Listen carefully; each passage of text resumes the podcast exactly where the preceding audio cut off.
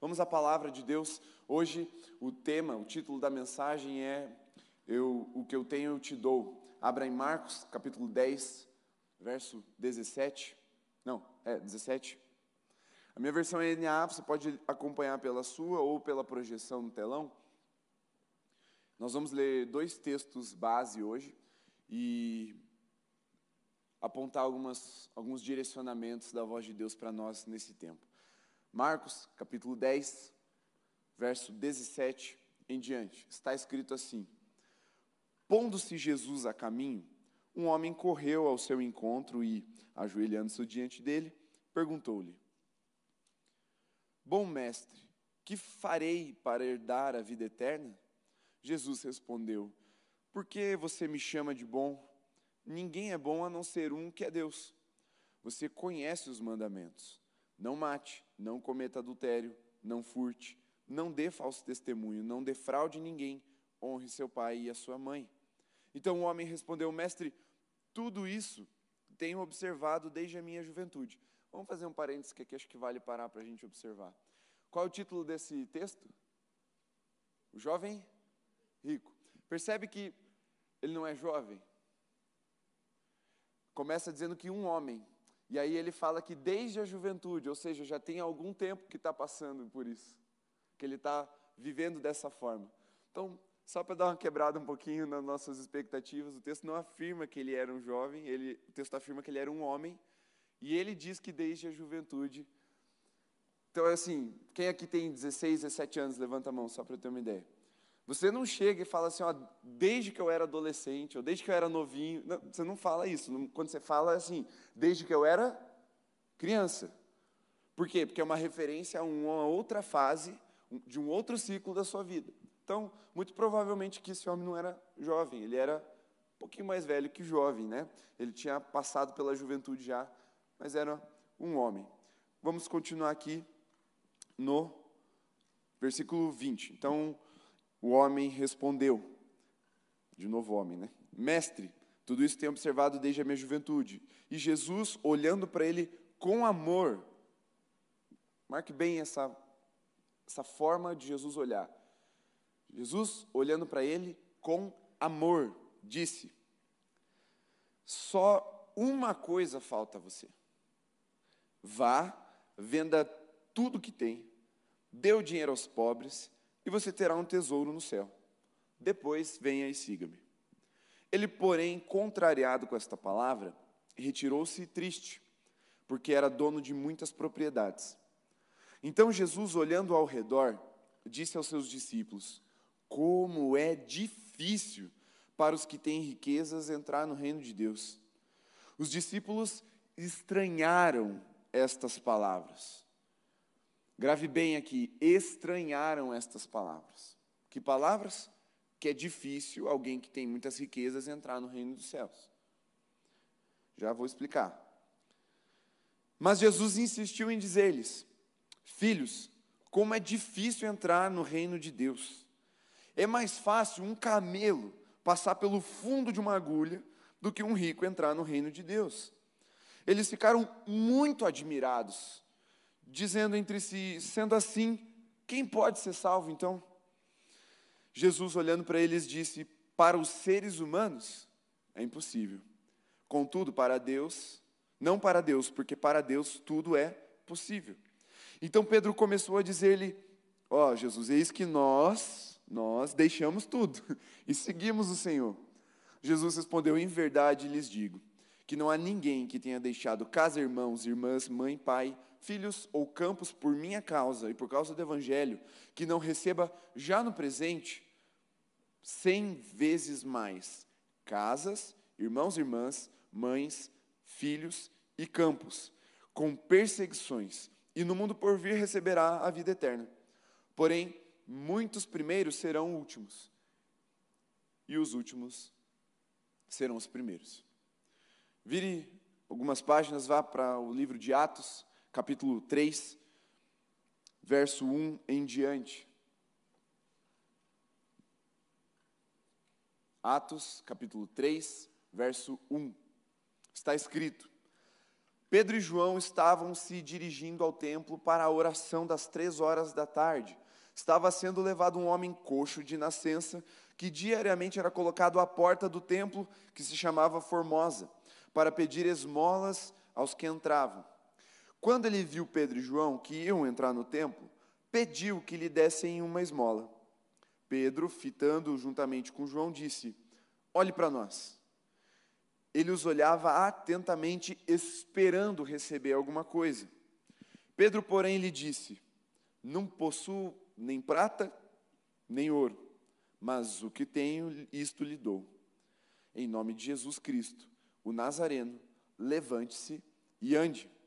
E pegando a mão direita do homem, ajudou-o a se levantar. Imediatamente os seus pés e tornozelos se firmaram. E dando um salto, ficou em pé, começou a andar e entrou com eles no templo, pulando e louvando a Deus. Todo o povo viu o homem andando e louvando a Deus.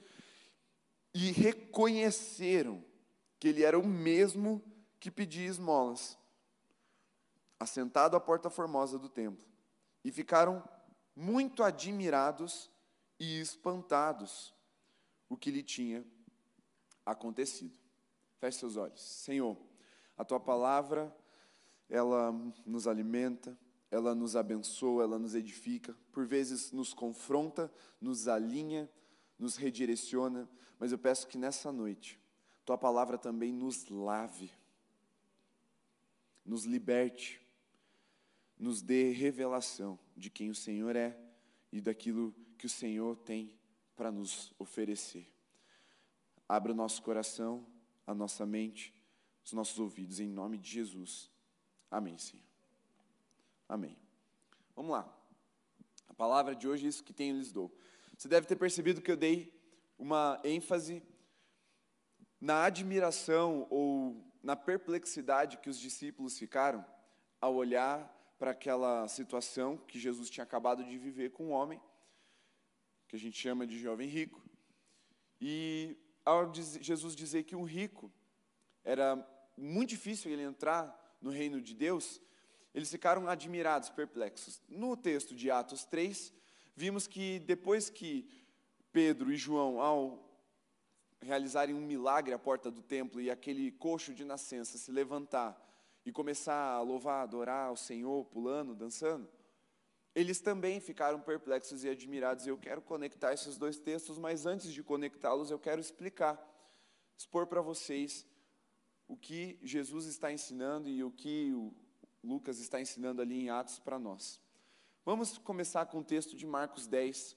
Começa dizendo que Jesus pondo-se a caminho, ou seja, Jesus começou a, a caminhar, ele sair de um lugar e ir para outro. Antes disso, ele estava sendo cercado por crianças. Se você subir um pouquinho o texto, em Marcos 10, você vai ver que as crianças cercavam Jesus, os discípulos tentaram falar assim: ó, não, não, não perturbem o mestre.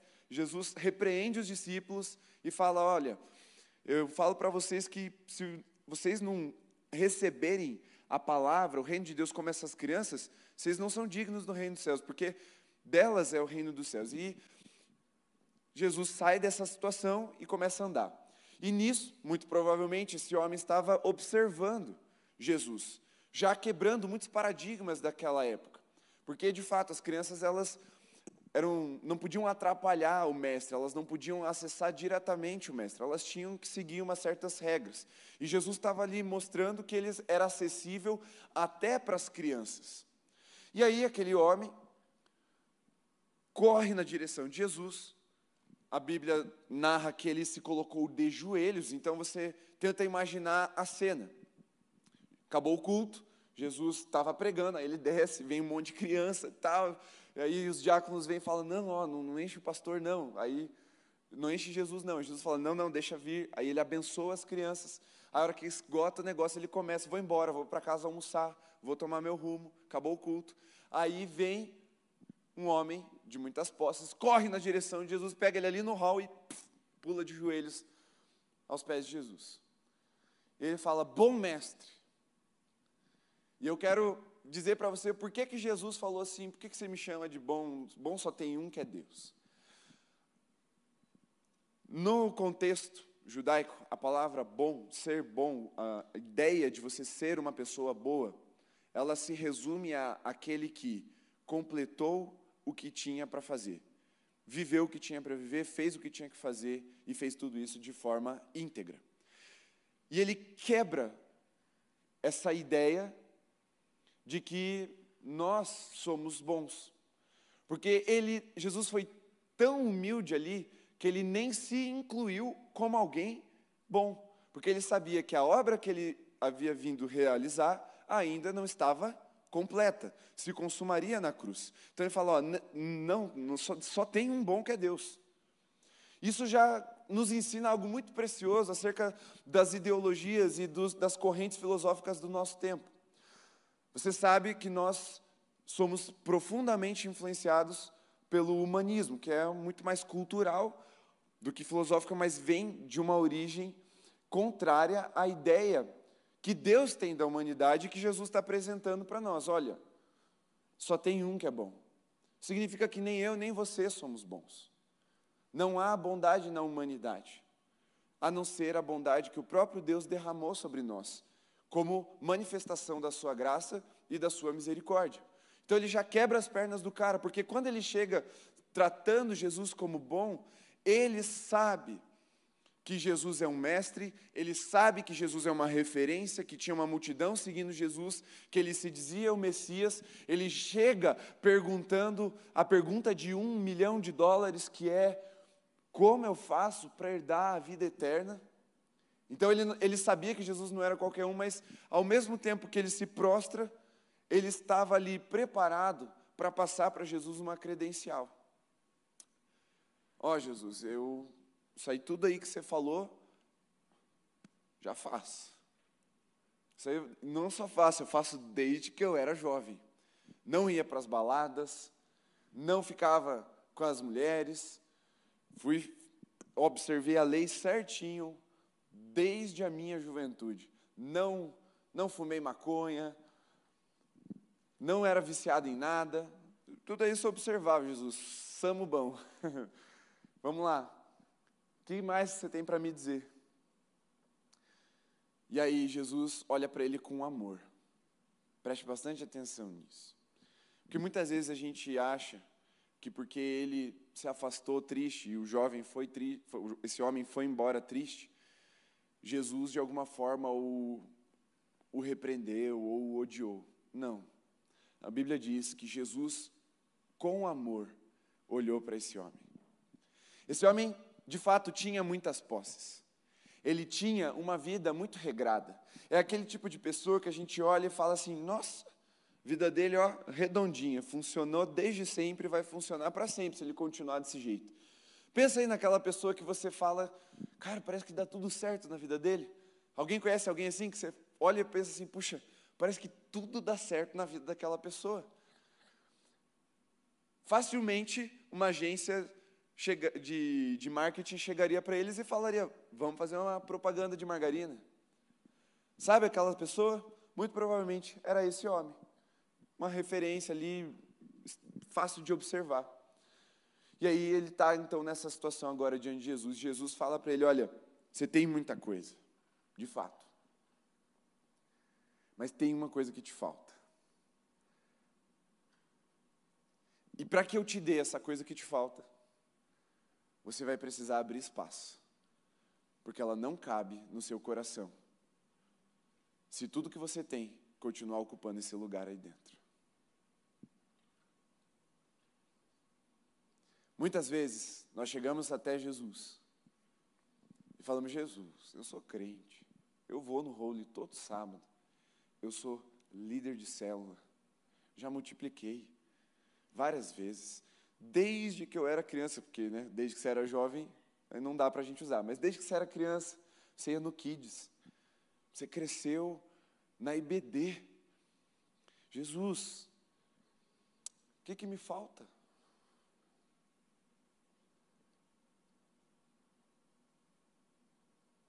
E aí Jesus fala assim: tudo que você tem de segurança, deixa para trás, e agora vem me obedecer, vem seguir, vem se engajar naquilo que eu tenho para você. Tudo que você fez pode até ser bom, mas não te dá a vida eterna. Porque aquilo que o homem disse foi: Todas essas coisas tenho feito, desde que eu era jovem. E Jesus falou: ainda te falta uma coisa e é a coisa mais importante de todas. O que Jesus está nos ensinando nessa passagem é que a salvação não se dá por fazer nada. Eu e você não podemos chegar diante de Jesus e falar: eu vou entrar no reino de Deus, eu vou entrar no céu, eu vou ter a vida eterna, porque eu fiz. O Evangelho não é sobre o que eu e você fizemos, fazemos e faremos. O Evangelho é sobre uma obra que foi realizada pelo Cristo, por Jesus. E para que nós tenhamos a convicção, e que para aquele homem tivesse a convicção de que agora sim ele herdaria a vida eterna, Jesus exigiu dele uma limpa no seu coração. Tudo que você tem é bom, é verdade, você tem muita coisa, mas vende tudo, tudo, deixa para trás, deixa para os pobres, e aí vem me seguir, se engaje no que eu tenho para a sua vida. O que Jesus está dizendo para ele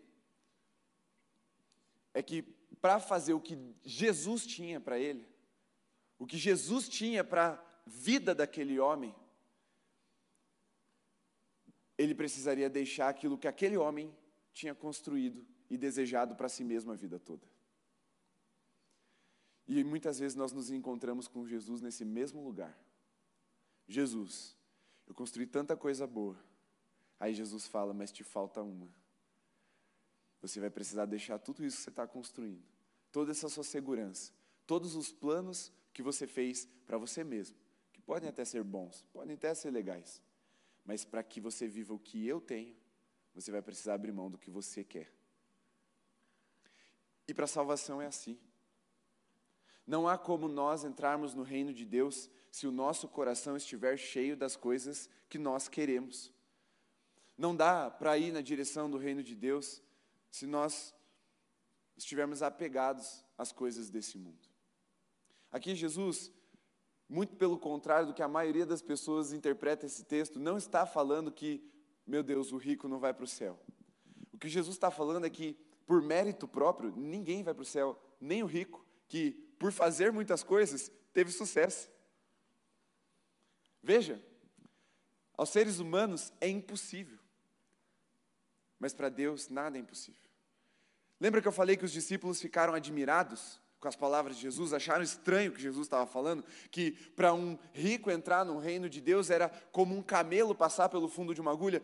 Sabe aquela estranheza que os discípulos sentiram quando Jesus falou isso? É por um motivo muito simples, porque para eles, para a mentalidade deles, o rico era a pessoa mais provável de ir para o céu. Porque o conceito de bênção, de prosperidade é muito forte na nossa mentalidade, nossa ideia de, do que, que é bom ou não. E ele olhou para aquele rico. Aqueles discípulos olharam para o rico, que desde a juventude guardava a lei. Era um exemplo. Tinha muitas riquezas, portanto, a mão de Deus estava abençoando ele. E era assim que os judeus entendiam. Eles olham e falam: Cara, se nem o rico consegue entrar no reino de Deus, se é mais fácil um camelo passar pela funda de, pelo fundo de uma agulha, Cara, nós estamos lascados, está todo mundo lascado. E Jesus fala: é, é isso aí. Está todo mundo lascado. E só tem uma pessoa que pode deslascar tudo, que é o próprio Jesus. O que Jesus está quebrando aqui não é a, a ideia de que ah, o pobre vai ser favorecido para ir para o céu e o rico, já que ele foi vida fácil na terra, agora vamos chicote no lombo deles. Não. Jesus está falando assim: ó, não tem ninguém que se salva, cara. Jesus está quebrando o conceito de mérito. E quantas vezes nós chegamos diante de Jesus para pedir coisas por mérito?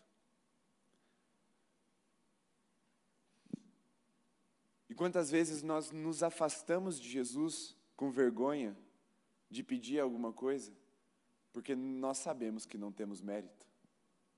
As duas coisas se originam no mesmo pecado: o orgulho de achar que você precisa ou consegue fazer o suficiente para herdar a vida eterna e toda a herança que a vida eterna traz junto com ela. Quantas vezes você precisava orar e não orou porque você acha que você tinha pecado, ou você de fato tinha pecado contra Deus? Quantas vezes você foi até Jesus depois de viver uma boa sequência gospel? Final de semana inteiro. Fui na vigília sexta, fui no culto sábado, fui na EBD domingo, à noite eu até fui no culto do rolo também, ó, quatro no final de semana. E aí, segunda-feira você orou, terça você evangelizou, quarta você foi para a cela e contou um testemunho. Aí você fala, quinta-feira, hoje eu se consagro. Deus, e agora? O que, que, que eu preciso fazer para herdar a vida eterna? Para ter mais? Jesus está falando, cara, vamos enfiar um camelo no fundo de uma agulha? Não dá? Não, não então, quebra essa mentalidade. Eu e você merecemos uma única recompensa: a morte eterna. Mas Jesus quer e nos deu a vida eterna. Por isso que aquele homem precisava abandonar todas as suas riquezas. Não é porque para o rico é mais difícil. Para o rico é difícil. A, mental, a, a ideia é que para o pobre, coitado então do pobre. Se para o rico é, imagina para o pobre. E para receber o que Jesus quer nos dar, Ele vai cobrar de nós esse sacrifício de abrir mão da nossa segurança, nas, na, na nossa própria força, nas coisas que construímos, nas coisas que acreditamos. Veja, você pode viver uma vida bem crente, bem admirável, e ainda assim, se Jesus te pedir alguma coisa, você falar, Jesus, dá não, e sair triste. Mas não obedecer o que Jesus quer de você. Por quê? Porque quando nós fazemos, fazemos e fazemos e achamos que isso nos dá algum tipo de direito, nós achamos que podemos barganhar com Cristo. Que a nossa voz ou a nossa vontade, ela é uma opção diante de Jesus, quando na verdade não é. Agora, vamos para Atos. Pedro e João, apóstolos, dois dos mais íntimos de Jesus, estavam indo na direção do templo, chegando na igreja para orar. E aí, o costume era deixar aquele homem que nasceu aleijado na porta. E aí ele ficava pedindo esmolas, e todo mundo sabia disso, porque se ele já era um homem, desde criança ele era aleijado, muito provavelmente Aquele homem fazia aquilo há muito tempo e já havia até uma certa expectativa. Às vezes, passava alguém generoso e dava uma boa esmola para aquele cara. E você imagina aquele aleijado feliz porque recebeu uma boa esmola, comemorando, falando: hoje eu vou jantar um pernil de cordeiro, né? Porque eles eram judeus, não podia ser de porco mas vou jantar um pernil de cordeiro. Tá, hoje Deus prosperou, aleluia. Aquele homem, ele tinha uma expectativa, ele estava pedindo esmolas, e quando ele olha para Pedro e João se aproximando, ele pediu esmolas, ele tinha uma vontade, ele tinha um desejo de receber de Pedro e de João dinheiro. Só que, quando Pedro e João olham para ele, a, a ideia aqui do fitando é aquele olhar assim, sabe quando você cruza o olhar com alguém e você vê que a pessoa não desvia o olhar, você fica até meio constrangido, a pessoa está lá com o olho certinho no seu, assim, te encarando? Essa é ideia do fitando. Fitando é olhar e permanecer olhando.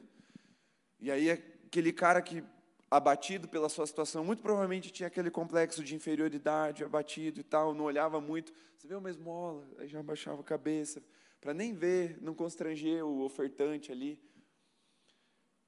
Eles permaneceram olhando. E eu imagino aqueles segundos de silêncio. Aqui não está descrito isso, mas eu consigo imaginar aqueles segundos de silêncio do coxo, com a canequinha de metal dele ali, esperando aquele barulhinho, sabe, da moeda caindo no fundo. E nada. Aí ele olha de volta para ver, né, será que passaram retos, miserável? E aqueles dois homens, os dois apóstolos, olhando no olho dele. Aí Pedro falou: ó, olha para mim. Eu não tenho o que você quer, mas o que eu tenho, eu vou te dar. Em nome de Jesus Cristo, Nazareno, levante-se ande. Antes de continuar, quero fazer o paralelo entre os dois textos. Aquele homem chegou diante de Jesus, cheio de posses, e saiu triste sem ter recebido a vida eterna. Porque, cheio de si e de todas as coisas que ele tinha feito para si, para o seu próprio bem, não conseguiu deixar isso para seguir Jesus. Agora, aquele homem aleijado de nascença, que não tinha nada a não ser vergonha, dor, sofrimento,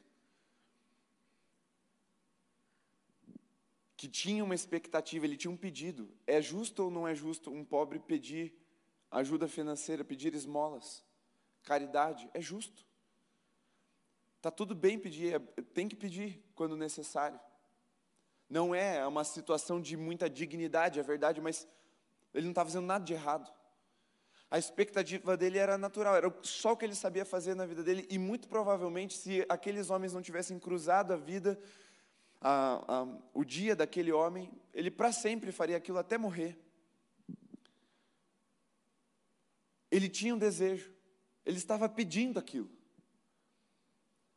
Só que não era aquilo que os apóstolos tinham para dar. E a diferença entre o homem rico e o homem aleijado está na forma como eles se apresentaram diante daqueles que tinham algo para dar. O que estava cheio de si mesmo e das suas realizações saiu triste, porque ele era muito bom no que ele fazia. Ele tinha muitas posses. Enquanto que o aleijado, ele só tinha o quê? Desejo, vontade, fome, provavelmente. O que ele queria, Pedro e João não tinham, mas o que eles tinham, eles deram. A vida eterna, se manifestando no tempo presente. Levanta e anda. Veja, a expectativa, a, ou melhor, o choque da galera lá do templo, que via aquele homem todo dia, pedindo esmola, abatido. De vez em quando alegre, porque de vez em quando devia passar um cara mais generoso e ofertado ali. O cara devia chacoalhar a canequinha de metal dele. Ah, ganhei aqui, ó, uma moedona de ouro. Ou algumas moedas. Feliz. Eles já deviam ter visto aquele homem feliz de alguma forma. Agora, eles viram aquele homem feliz como nunca antes. Os pés e os tornozelos dele se firmaram. Ele ficou em pé. E ele começou a saltar, pular, dançar na presença daquelas pessoas, glorificando o nome de Jesus.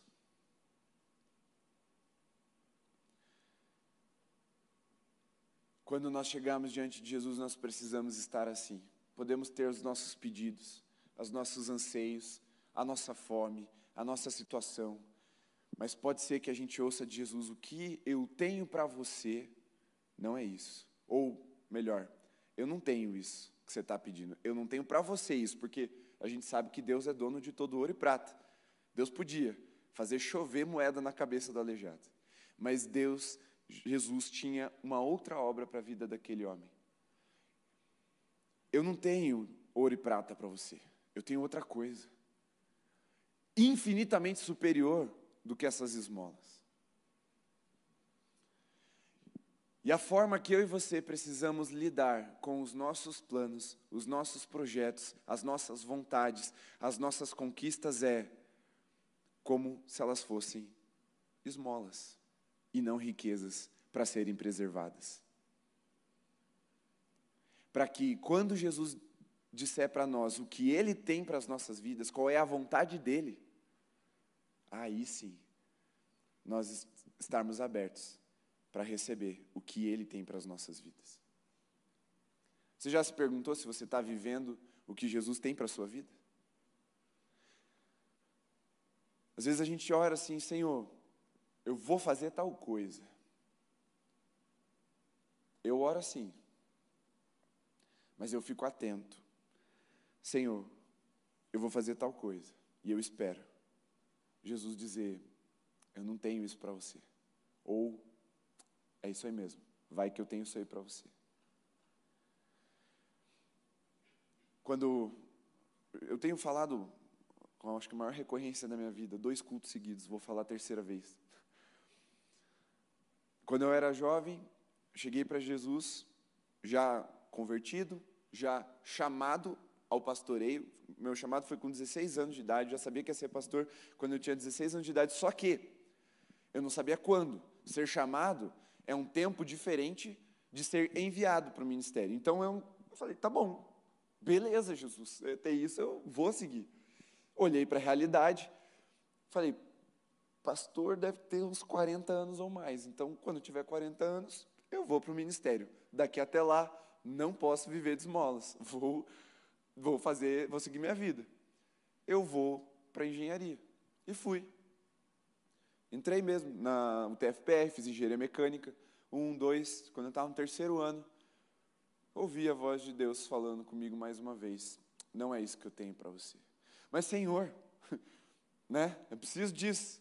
Ele falou: Eu sei, mas o que eu tenho para você é outra coisa, que é melhor.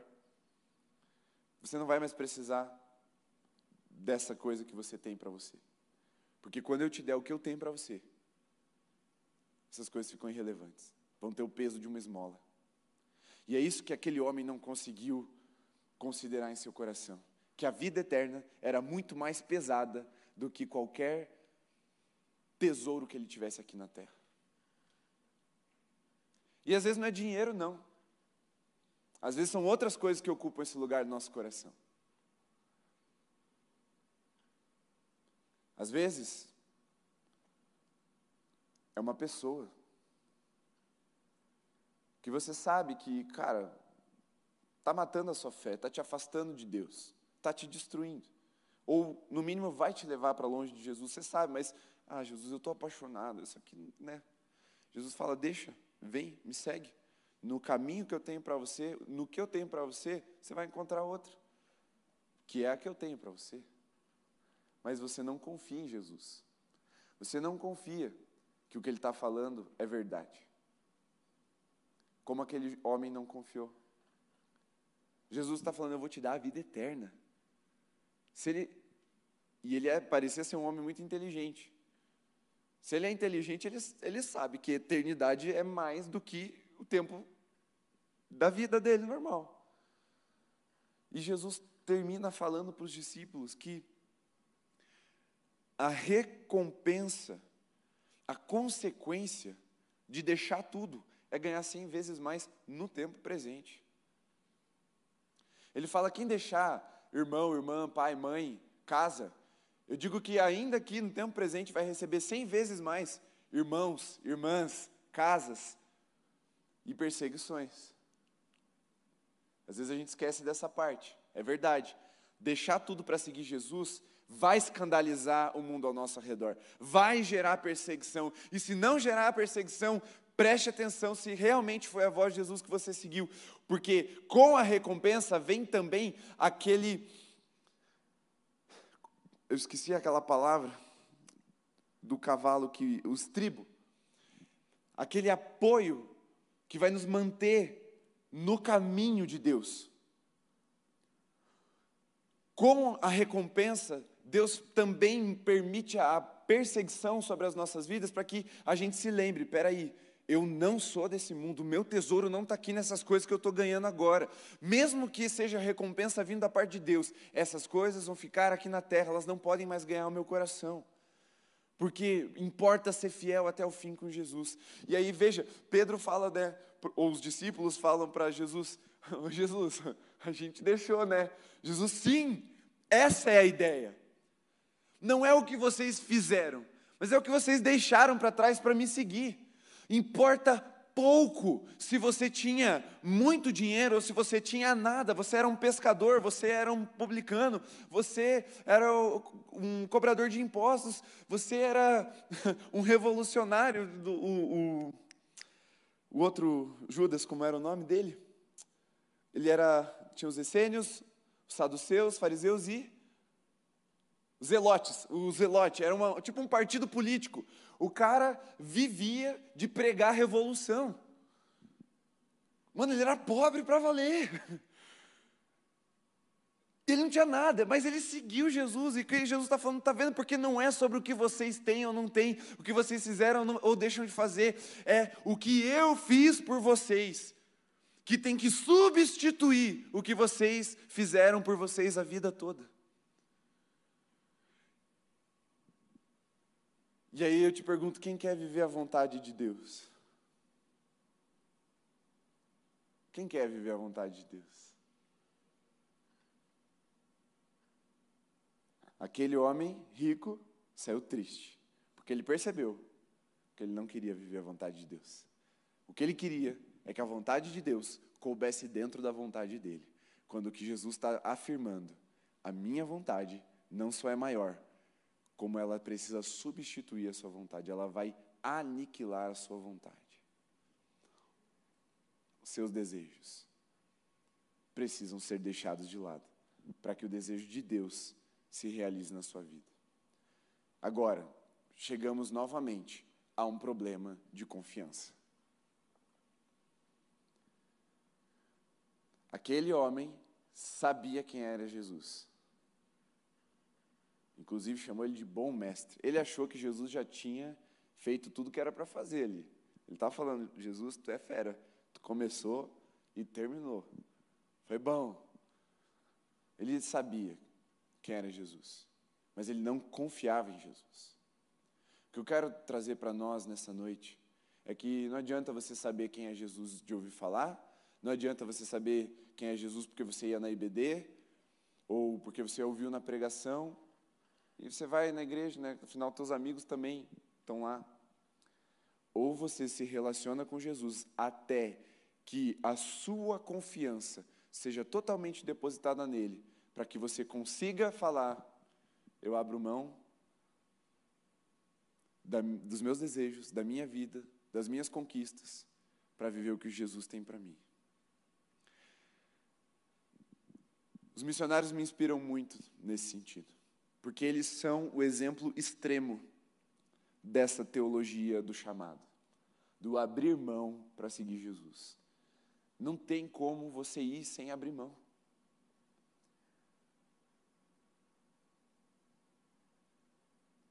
E muitas vezes a gente está orando, Senhor, revela qual faculdade que eu quero fazer, eh, que eu preciso fazer.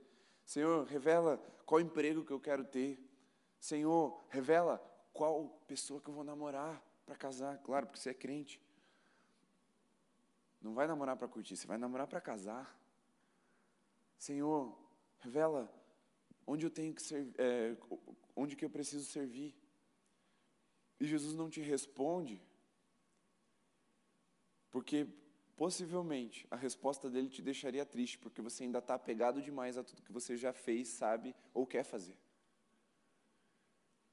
Mas se você, nessa noite, entender que o que você está pedindo para Jesus é esmola comparado ao que Ele tem para te dar, você não vai ter dificuldades de soltar a sua canequinha de aleijado, de pedinte, e se levantar para viver a vontade de Deus na sua vida.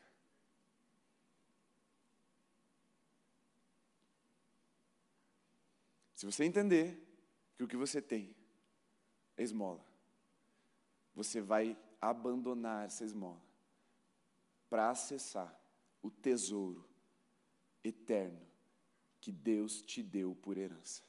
Fique em pé no seu lugar.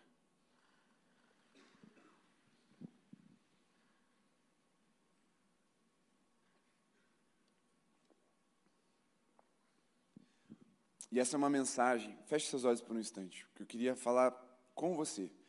Finge que eu estou fitando você agora.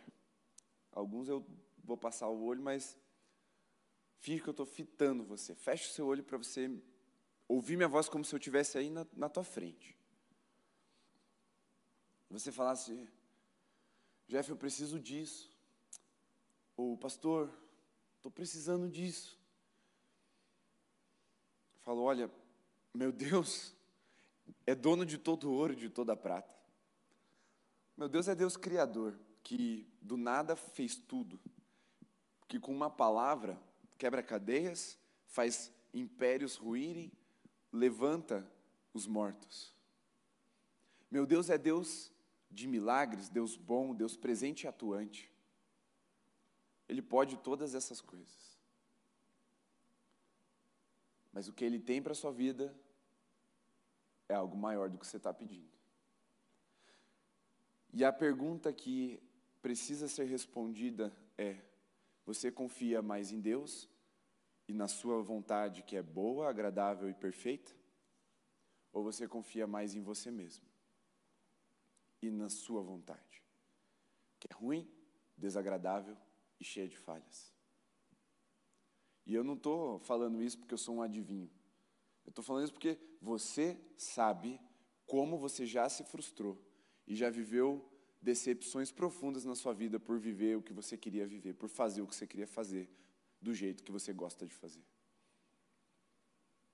Você sabe. Eu não preciso te convencer disso. Se você ainda não foi salvo por Jesus e você é essa, essa pessoa que está diante dele nessa noite, ouvindo essa mensagem, falando: o que, que eu preciso fazer para herdar a vida eterna, Senhor? O que eu preciso fazer para ser crente? Você precisa confiar que Jesus é Salvador e a vontade dele é melhor do que a sua. Porque você vai precisar abandonar sua, sua vida de pecado. Você vai precisar abandonar o seu jeito de viver vazio. Para, deixando tudo isso de lado, fazer a vontade de Jesus. Você quer a vida eterna? A vida eterna é essa: andar com Cristo Jesus, daqui até a eternidade. Só que para andar com Jesus, essa bagagem que você está trazendo, que você acha que te dá uma boa reputação, que você acha que vai te dar prazer, que vai te fazer feliz, vai ser bom para você. Isso aí vai ter que ficar para trás. Mas talvez você seja aquele crente que falou, mas, mas pastor, é verdade, eu desde criança mesmo, eu vou no EBD, eu, eu, eu decorava versículo. Nunca me desviei, nunca nem colei na prova.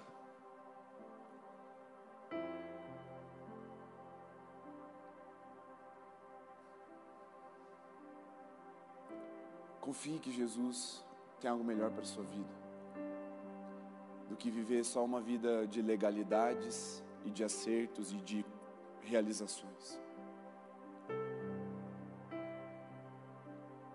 Você pode ser uma pessoa com sonhos, com vontades, com projetos e planos, mas lícita desse lugar. Lícita no sentido de Nada do que você queria ou quer é pecado. Mas se isso ocupa o lugar de Jesus na sua vida, se isso vai ser ou é uma desculpa para você obedecer Jesus, isso vai ter que sair. Pode ser que lá na frente até volte, quando você já tiver redimido e o teu, teu coração já estiver totalmente entregue para Jesus e Ele te recompense cem vezes mais, como Ele mesmo disse: não cobre de mim, cobre de Jesus. Fala, Senhor, eu, de, eu deixei, os discípulos falaram: eu, eu, eu deixei Jesus. Eles receberam? Receberam. Porque toda cidade que esses caras pisaram, eles tinham casa. Eles eram tratados como filhos. Eles tinham muitos irmãos. Mas eles também eram perseguidos. Porque é isso que prova, atesta. Eu vivo uma vida que não é desse mundo por causa de uma vontade que não é minha e não é humana. Essa vontade vem do céu, por isso que eu sou perseguido, porque não cabe nessa terra.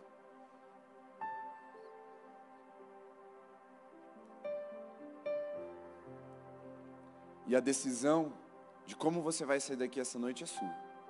Triste, porque seus planos, projetos, vontades são muito bons, como o homem rico ou você vai sair daqui saltando, pulando, glorificando o nome de Jesus, porque você recebeu o que ele tinha para sua vida.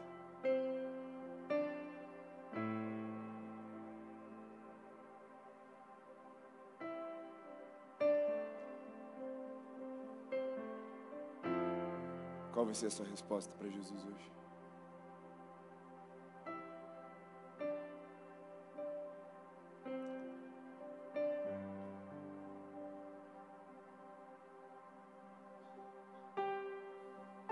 Talvez você esteja calculando agora o valor dos seus sonhos, projetos e desejos. Talvez você esteja contabilizando, vendo, puxa, mas no futuro. E aí agora Jesus fala, é basta, deu uma resposta. Eu ou você? Porque, como eu já expliquei, não é sobre dinheiro.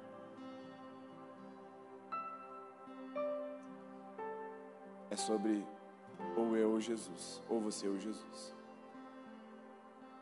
Levante-se e viva para a glória de Deus, que é o que Ele tem para você, ou saia triste para fazer a sua vontade e viver a sua vida. Se você quer, como aquele homem coxo, soltar a canequinha para viver o que Deus tem para você. Deixe seu lugar, venha até aqui à frente e faça a oração mais corajosa da sua vida agora.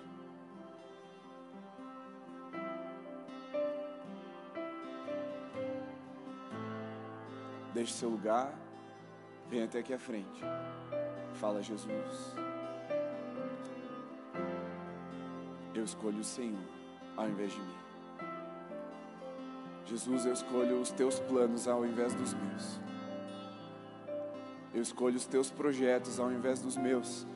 Eu sacrifico a minha vontade para viver a sua.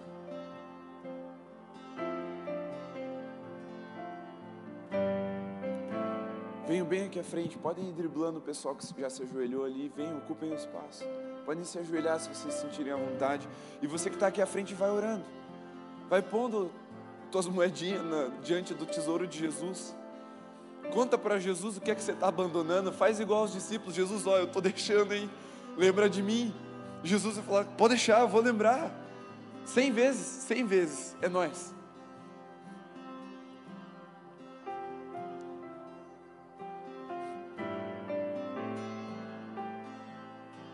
Mas você vai ter que deixar a tua vontade.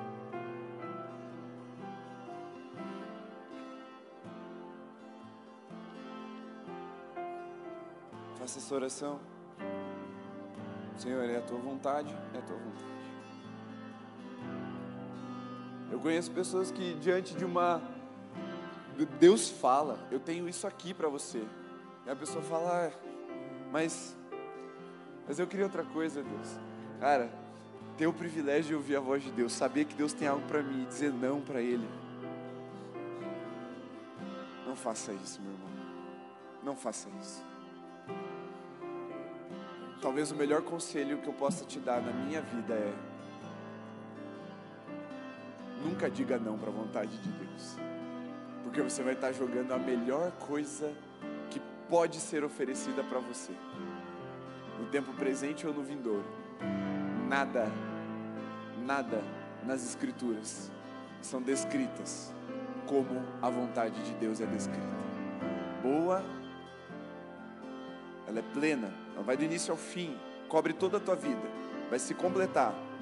Agradável, ela é para ser desfrutada, não é um fardo. A vontade de Deus não é uma penitência e não é um fardo. A vontade de Deus é agradável, é para ser desfrutada.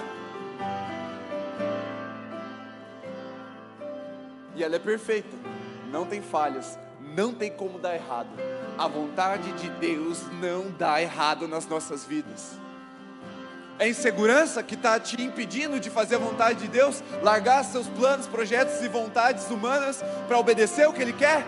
Ei, seus planos vão falhar, seus planos não são perfeitos, seus planos vão te frustrar, você daqui cinco anos já vai pensar muito diferente do que você pensa agora. Você mesmo daqui cinco anos vai rejeitar os seus próprios planos.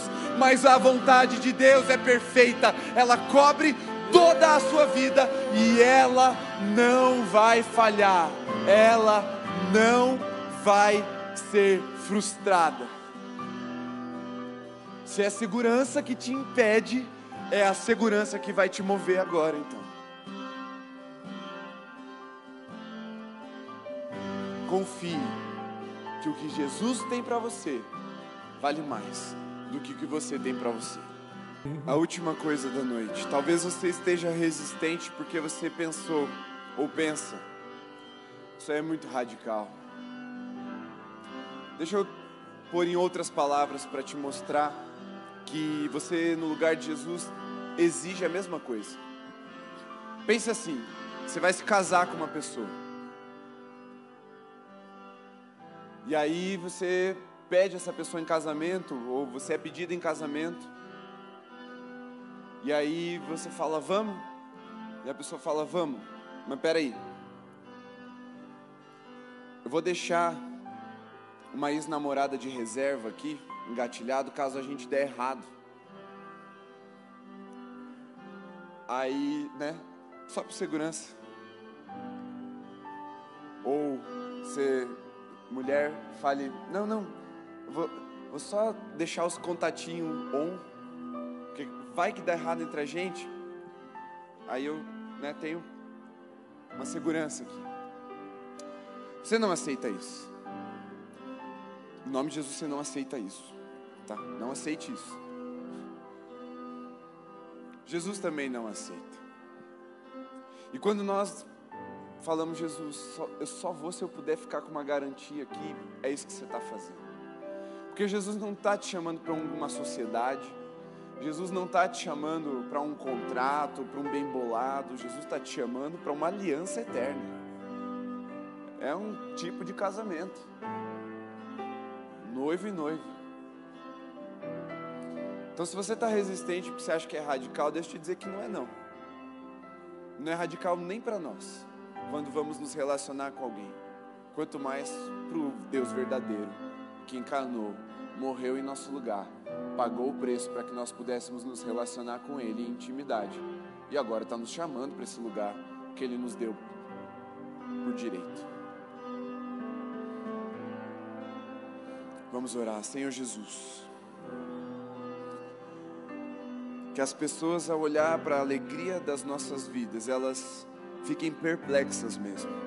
Como aqueles homens ficaram admirados no templo ao ver aquele pedinte, aquele aleijado de nascença, saltando e glorificando o teu nome, porque ele recebeu o que o Senhor tinha para dar para ele. Que assim seja com as nossas vidas, Senhor. Que as pessoas vejam no nosso testemunho, na nossa alegria ao glorificarmos o Teu nome, que nós vivemos a Tua vontade, porque ela é maior, ela é melhor e ela é suficiente para hoje e para toda a eternidade. Em nome de Jesus. Amém. Amém?